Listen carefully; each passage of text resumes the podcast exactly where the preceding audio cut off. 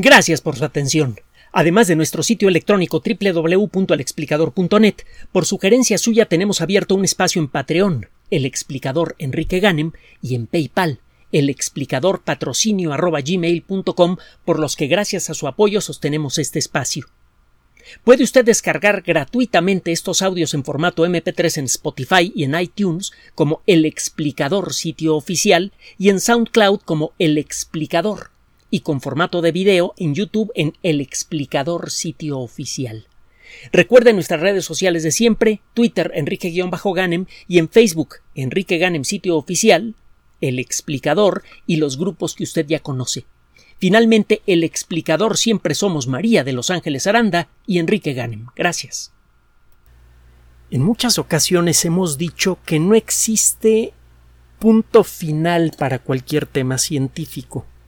Cualquier conocimiento debe ser considerado como perfectible, sea porque lo que creíamos que era conocimiento era en realidad un error, o porque ese conocimiento es incompleto. Los casos son interminables. Ahí tiene usted el caso de la gravedad de Newton. La teoría es perfectamente correcta.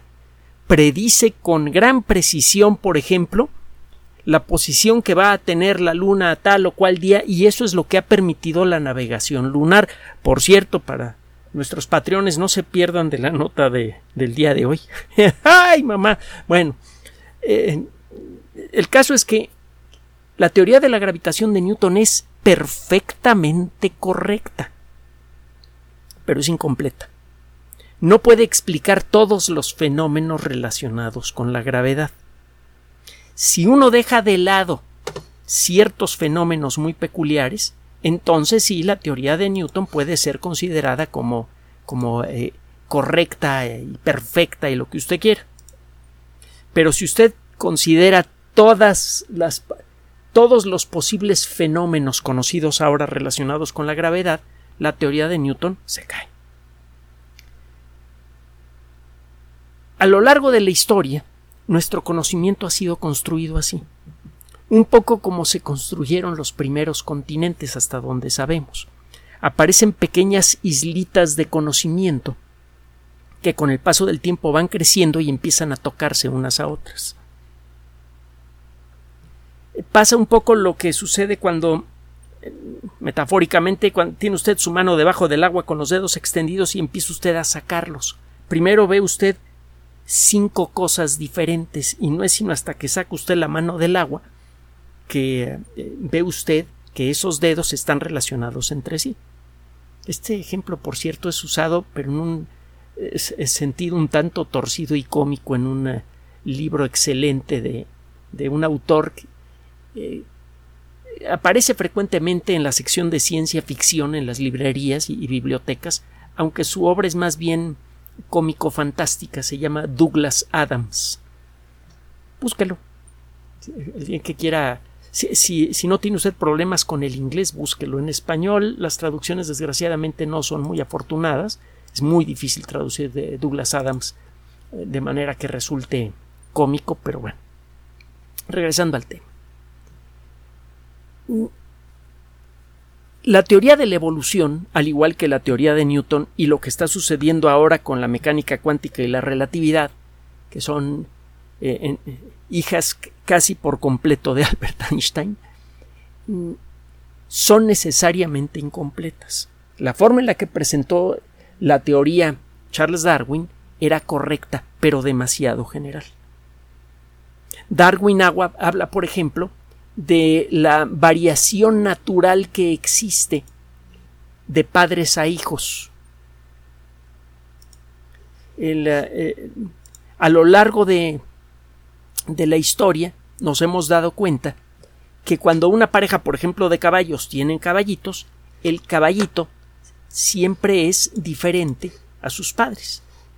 La diferencia a veces es tan sutil que no importa, a veces importa a veces esa diferencia puede eh, llegar a ser verdaderamente eh, seria, al punto de que el caballito nuevo no puede vivir porque no tiene es tan diferente del cuerpo de sus padres que no tiene forma de eh, sobrevivir. Esta variación natural de una generación a otra, Darwin la da por hecho, pero no la explica. Eso comenzó a corregirse primero con el trabajo de personajes como Gregorio Mendel y luego con el descubrimiento del ADN. Fue cuando entendimos, primero cuando pudimos constatar que este fenómeno realmente es universal a toda la vida y no solamente a las formas de vida que estudió Darwin. Pasa en bacterias, pasa en hongos, pasa en mamíferos, pasa por todos lados en donde hay vida. Ocurre esto. Una nueva generación siempre tiene pequeñas o grandes diferencias con la generación anterior, independientemente del entorno en el que viva, etc. Es, una cosa que siempre pasa. Las mutaciones siempre existen. Eso lo pudimos constatar. Eh, gracias al conocimiento nuevo, pudimos entender la causa de las mutaciones y pudimos empezar a hacer tecnología con eso. La ingeniería genética en buena medida depende de las características del ADN que son responsables, entre otras cosas, de estas mutaciones. Bueno, el desarrollo del conocimiento eh, eh, sobre el, el funcionamiento de la vida nos ha permitido explorar el fenómeno evolutivo a una profundidad que Darwin nunca habría podido imaginar gracias al desarrollo de la geología y la paleontología hemos podido calcular con bastante precisión, de manera bastante creíble, cuál es la edad de la Tierra. Y eso a su vez nos ha permitido entender mucho mejor el enorme alcance que ha tenido la evolución a lo largo de la historia. Podemos entender mucho mejor ahora cómo es posible que, eh, que existan organismos tan diferentes partiendo de un ancestro común. Y esto tiene que ver precisamente con la capacidad que tiene la evolución para generar nuevas formas si se le da el tiempo necesario. Y sabemos que en la Tierra ha habido tiempo de sobra.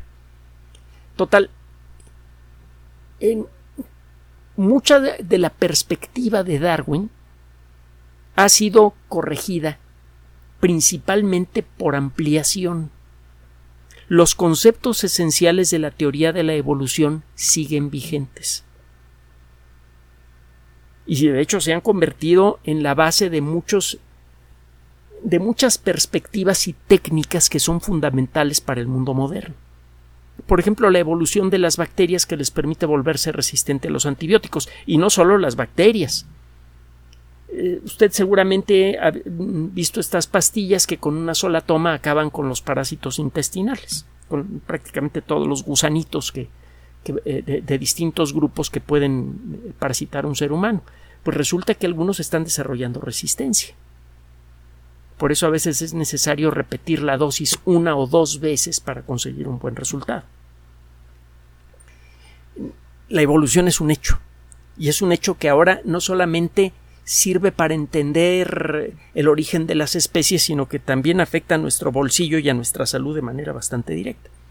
Pero es claro que todo lo que sabemos sobre evolución siempre puede ser ampliado o corregido. Uno de los temas que Darwin apenas tocó en el famoso libro sobre el origen de las especies y que causó un revuelo verdaderamente espectacular es el de la evolución humana.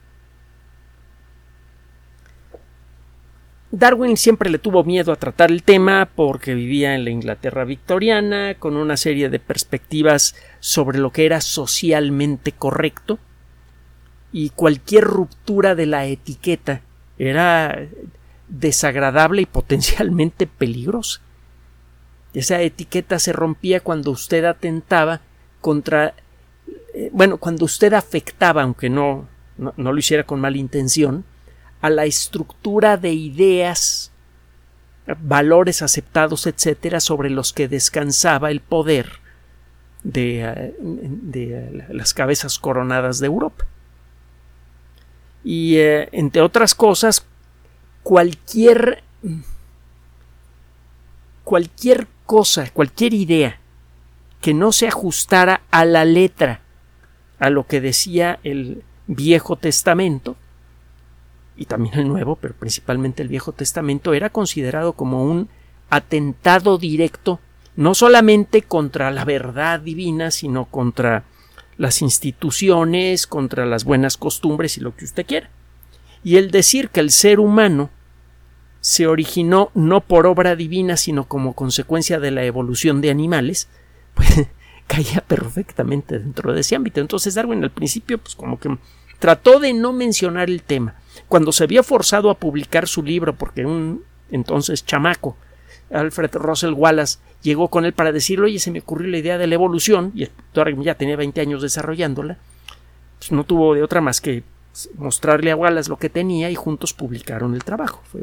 ya le he comentado en otras ocasiones que es un, ejemplo eh, fabuloso de integridad científica. Darwin pudo haberle dicho a Wallace, sácate de aquí, idiota, este, este, es mi trabajo y tú no tienes nada que hacer aquí, yo soy el gran científico y publico.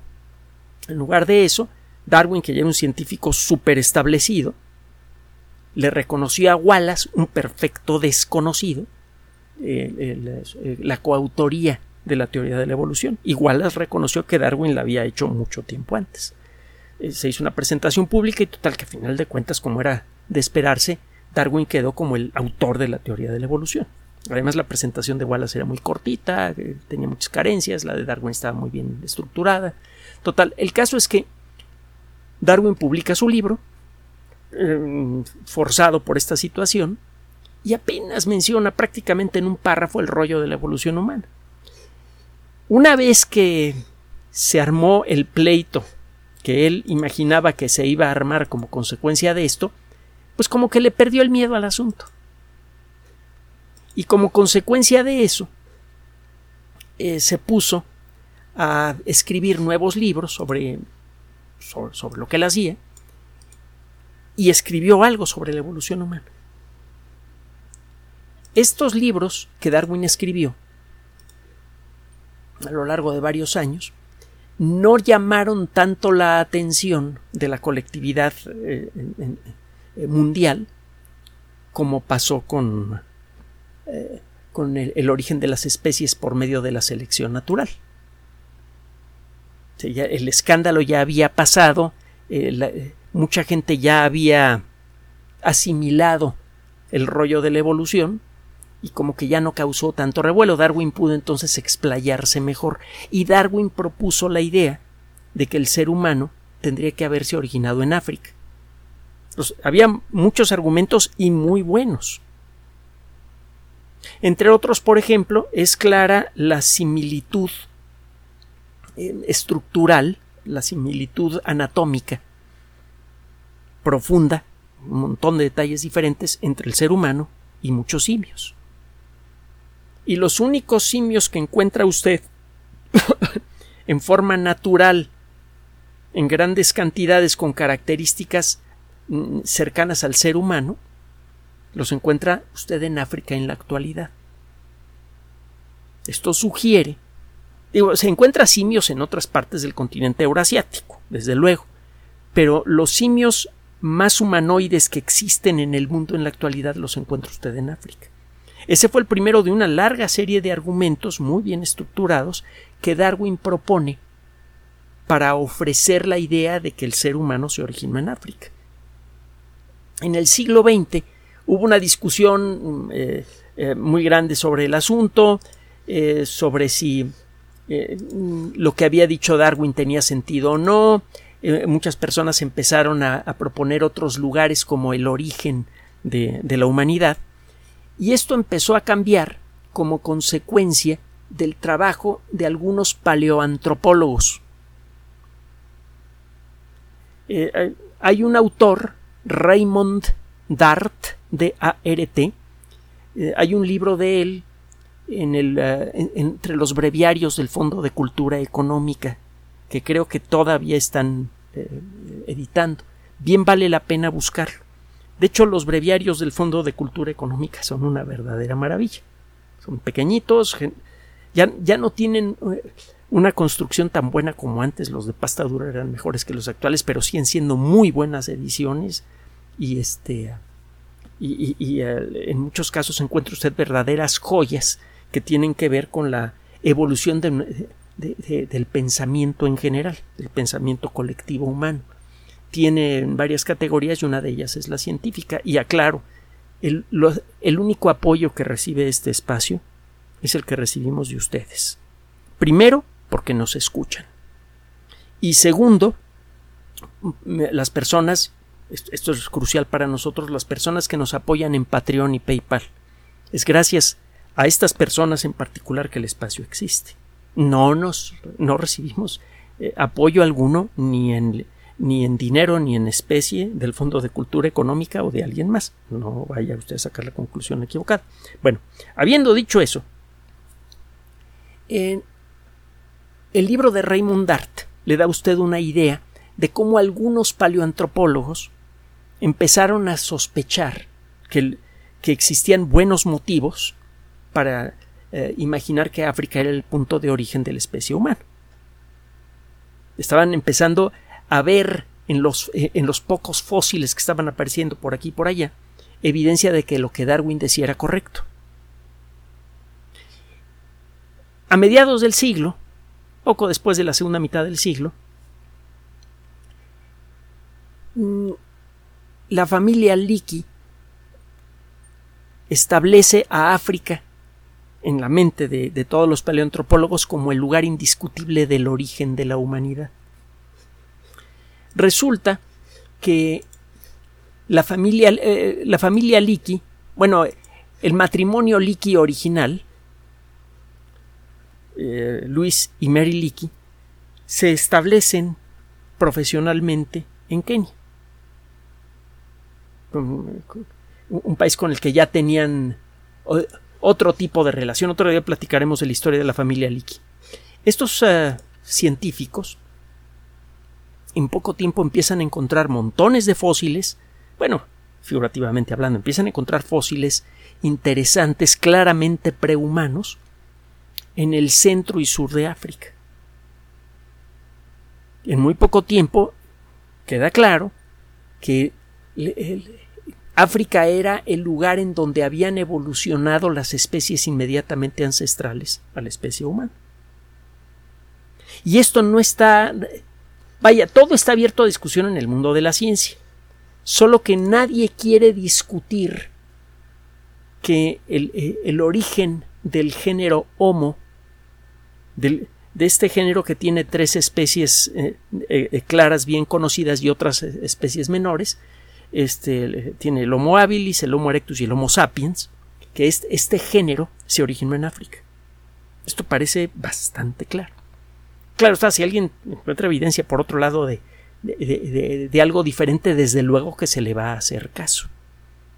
Pero por el momento es muy claro que el género Homo se originó en África. Estamos hablando de 3, 4, quizás 6 millones de años, una cosa así. El género Homo debe tener pues quizá unos uno y medio, dos millones de años, una cosa así. Quizá un poquito más de dos millones de años. Y nuestra especie, pues 300 mil años más o menos. Le eh, decíamos al principio de esta grabación que muchas veces cuando usted ya tiene algo establecido en el mundo de la ciencia, eh, con el paso del tiempo, su fuerza se empieza a diluir un poco. Las grandes ideas de la ciencia siempre evolucionan. Muy apropiado para, para este tema. La teoría de la gravedad ha evolucionado. Como consecuencia de esta evolución, tenemos ahora una perspectiva mucho más completa de cómo funciona la, eh, la gravedad. Sabemos que esta perspectiva, que es fabulosa, que es la teoría general de la relatividad, es correcta, pero es incompleta. Lo mismo ha pasado con un montón de otras ideas, entre ellas la del origen de la humanidad. ¿En qué momento se origina la condición humana? pues es un poco eh, arbitrario establecer un punto exacto de origen para la condición humana. Cuando vemos nuestro cuerpo con los ojos de un científico, es claro que prácticamente no existe diferencia entre nuestros cuerpos y los cuerpos de, otros mamíferos. Cuando menos en términos de, de diseño. No me gusta el término diseño porque implica inteligencia, pero bueno. En términos estructurales. Tenemos un hígado que funciona de la misma manera en todos los, mamíferos, de hecho en todos los vertebrados e incluso en algunos invertebrados que tienen algo parecido. Hay una cosa que se llama hepatopáncreas en, algunos organismos más, más simples. Ah, y por cierto, en nosotros, cuando estamos, cuando nos estamos desarrollando como embriones, al principio tenemos hepatopáncreas y luego se separan los dos órganos. Bueno, eh, dato curioso. Usted puede comparar hueso, hueso por hueso al ser humano con un chimpancé, incluso con un caballo o un tigre y en menor grado con un tiranosaurio. No existe, desde la perspectiva de la anatomía comparada, que es la disciplina que compara las anatomías de distintas especies, obviamente, no existe un punto claro que, en donde usted pueda decir, ah, mira, si tiene tal o cual cosa, es humano y si no la tiene, no lo es. Esa, esa diferencia es arbitraria se establece en algunos ambientes. Por ejemplo, si usted encuentra un esqueleto, un, cráneo de un dinosaurio carnívoro, y en la parte de adentro de la nariz le encuentra un huesecillo que tiene una forma muy peculiar, usted puede decir, este es un tiranosaurio. Es un pariente cercano del tiranosaurio o es tiranosaurio. No es otra cosa. Porque hasta donde hemos podido ver, y ya hemos visto muchísimos huesos de estos bichos, no existe ningún animal eh, eh, fósil, ningún dinosaurio carnívoro que claramente por su morfología, que claramente no esté relacionado con los tiranosaurios y que tenga ese hueso. De hecho, no existe ningún otro vertebrado que tenga ese hueso con esa forma.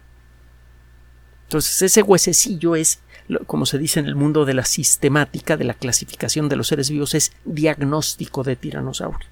Usted ve un cráneo, eh, en lugar de revisar demasiado las cosas, le busca usted en la, parte interna de la nariz y le ve ese huesecillo con esa forma, ya. Ya, estamos, ya partimos del punto eh, eh, de, de los tiranosaurios. Este bicho pertenece al grupo de los tiranosaurios. Solo si más adelante, a la hora de revisarlo bien, encontramos inconsistencias, ya podríamos aventurar la idea de que existieron dinosaurios no relacionados con los tiranosáuridos que tienen ese hueso. Pero pues esto no ha pasado hasta el momento.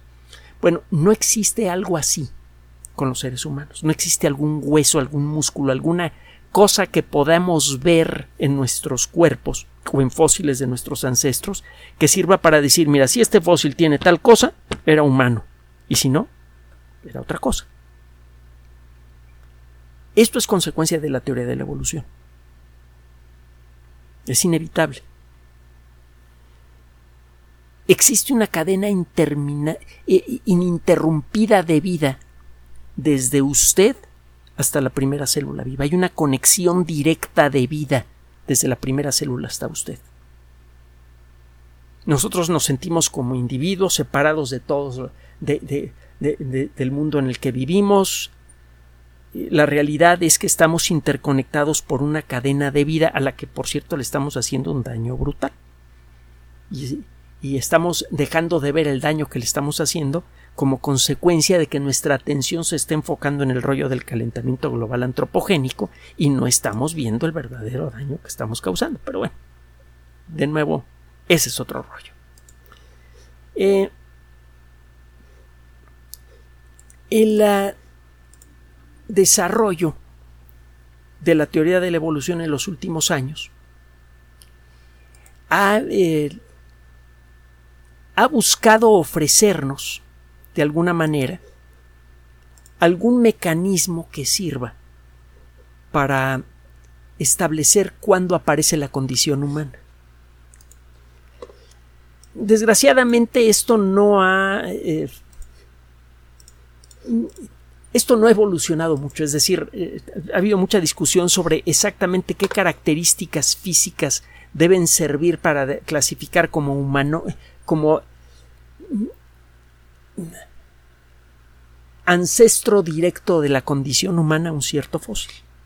Cada vez que aparece un fósil humanoide se vienen unas discusiones tremendas para decidir si realmente es nuestro ancestro o no. Bueno, con esto lo que le quiero decir en pocas palabras es que no existe un punto claro en la historia de la evolución en donde usted pueda decir, ah, ya aparecieron los humanos. O los ancestros directos, cuando menos.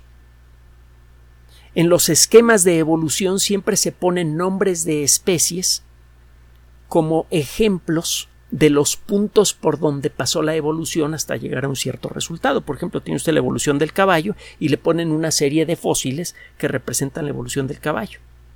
Lo cierto es que a lo largo de la historia evolutiva del caballo hubo muchas especies diferentes con eh, características que iban cambiando poco a poco. No todas las especies se han conservado como fósiles, conservamos nada más unas cuantas y el resto lo tenemos que interpolar. Lo mismo pasa con la evolución humana. De hecho, es más grave con la evolución humana porque los fósiles prehumanos son muy raros. No tanto como antes, pero siguen siendo muy raros. Bueno, el decidir en dónde comienza la condición humana es tan arbitrario como decidir en dónde comienza, dónde termina el rojo y comienza el anaranjado en un arco iris. Habiendo aclarado todo esto, ahí le va la nota del día de hoy. Eh, la revista Communications Biology es administrada por uh, la editorial Nature. Nature tiene algún tiempo publicando en Internet y también en papel una revista que se llama Nature Communications, de, de la que hemos hablado en muchas ocasiones, que presenta notas cortas presentadas por investigadores, eh, por grupos de investigación de prestigio en donde describen algún avance importante en sus trabajos. Resulta que un grupo de un grupo bastante amplio de, de investigación acaba de presentar un fósil que está expandiendo nuestro entendimiento sobre el origen de, eh, no solamente de la, de la humanidad, sino de todos los organismos prehumanoides que conocemos en la actualidad. Hay un grupo de, eh, un, grupo zoológico que se conoce como el de los homíninos. No me lo confunda con el de los homínidos. Los homíninos son los homínidos africanos. durante mucho tiempo, eh, muchos de los eh, muchos organismos ancestrales a los humanos, o cuando menos primos evolutivos de los humanos, fueron encontrados exclusivamente en África. Y estos eh, organismos con muchas características en común, fueron distinguidos del grupo grande de los homínidos, que son simios con características humanoides, que incluyen al chimpancé, al gorila y a otros animales eh, parecidos. Para distinguirlos del grupo grande de los eh, homínidos, se eh, propuso la existencia del grupo de los homíninos. El grupo de los homíninos incluye a los ancestros de los gorilas y a los gorilas actuales. Y eh, hay un subgrupo del que, que integra a los ancestros directos de, la humanidad y a sus primos evolutivos y también a los eh, chimpancés y bonobos, que son muy cercanos a nosotros, incluso a nivel genético. Este grupo de investigación encontró un fósil que eh, es descrito precisamente en la revista eh, eh, Communications Biology. Este fósil tiene 8.7 millones de años. se trata de un organismo si usted lo viera entero pues, parecería un chango común y corriente, pero a la hora de revisar los restos del esqueleto que fueron encontrados, no se encontró todo el esqueleto, se encontró un, pedazo de cráneo suficiente como para darse una idea de cómo era el animal y otros, y otros pedacitos más. Eh, es claro que este organismo es ancestral a todos los homíninos. Es claro que de, de este organismo o de, de, una especie muy parecida a esta, cuando menos, descendieron los ancestros de la especie humana, los ancestros de los chimpancés, los ancestros de los bonobos, los ancestros de los gorilas. Lo interesante de este fósil es que fue hallado en Turquía y que forma parte de una serie de hallazgos que se han realizado desde finales del siglo pasado en eh, Asia Menor, en Europa, y que revelan una posible nueva historia para los ancestros más antiguos de, de todos los homíninos incluyendo desde luego a la humanidad y a sus ancestros directos. Este organismo, conocido como Anadolubius turcae, eh, forma parte de una serie de evidencias que sugieren que los homíninos estuvieron presentes como mínimo por dos millones trescientos mil años en la zona oriental del Mediterráneo principalmente. De hecho, hay evidencia eh, fragmentaria que sugiere que cuando menos durante 5 millones de años los homíninos existieron en Europa occidental, Europa central, también en la región oriental del Mediterráneo, y de allí se dispersaron hacia África. Fue en África donde aparecen los ancestros directos de la especie humana y de nuevo, una vez que aparece, bueno, no de la especie humana, del género humano, del género Homo, y una vez que aparecieron los ancestros eh, directos de, la humanidad en África, de nuevo invadieron el continente eurasiático. Cuando menos esa es la perspectiva que ahora tenemos. La perspectiva que nos dieron eh, el paleontropólogos como Leakey es correcta, pero incompleta. Es una visión con lupa de un momento muy particular en la evolución de nuestros ancestros, en donde aparecen los primeros miembros del género al que pertenecemos, el Homo habilis y luego el Homo erectus. Los Leakey encontraron evidencia de estos organismos y también de otros muy parecidos que coevolucionaron con nuestros ancestros y compartieron el, eh, mundo durante un tiempo. Como lo hemos dicho en otras ocasiones, hubo una pequeña nube de especies eh, muy similares entre sí, humanoides, y de una línea de evolución es que apareció la especie humana. Las otras se fueron extinguiendo. El desarrollo de nuestro entendimiento con respecto a nuestra historia no ha terminado. El encontrar fósiles prehumanos es muy difícil. En las últimas décadas hemos desarrollado más talento para localizar estos fósiles, pero siguen siendo realmente escasos. Así que la historia que podemos extraer de ellos es necesariamente incompleta.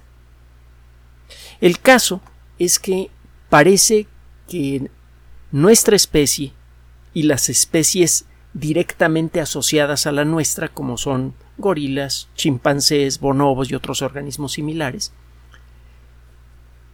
hemos tenido un origen mucho más complicado que el primer esquema que ofreció Darwin. Claramente ha existido un intercambio continuo de poblaciones de organismos similares a nosotros entre África y el continente eurasiático. Seguramente en los años por venir encontraremos nuevos fósiles que nos ayudarán a esclarecer con más detalle cómo fue la evolución de los organismos ancestrales a la serie de, de especies Homo, Homo habilis, Homo erectus, Homo sapiens. Esto será consecuencia inevitable del proceso de enfoque natural de la ciencia. Cuando aparece una gran idea como la evolución, nos ofrece un esquema un tanto borroso, por ejemplo, de la evolución humana. Y según pasa el tiempo, la misma idea fundamental, la idea de la evolución, nos va revelando aspectos muchas veces insospechados. El hecho de que la evolución humana no haya sido tan limpia, tan clara, tan directa como inicialmente lo supuso Darwin, para comenzar está de acuerdo con lo que Darwin mismo sospechaba. Y segundo, muy importante, viene a reforzar el principio de la evolución. Este tipo de descubrimientos revelan cada vez con más detalle la intrincada, compleja y riquísima historia de nuestros ancestros.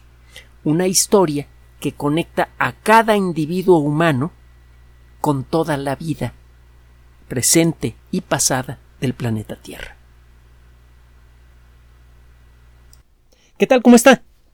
Le damos la bienvenida a El explicador de Enrique Ganem y María de Los Ángeles Aranda.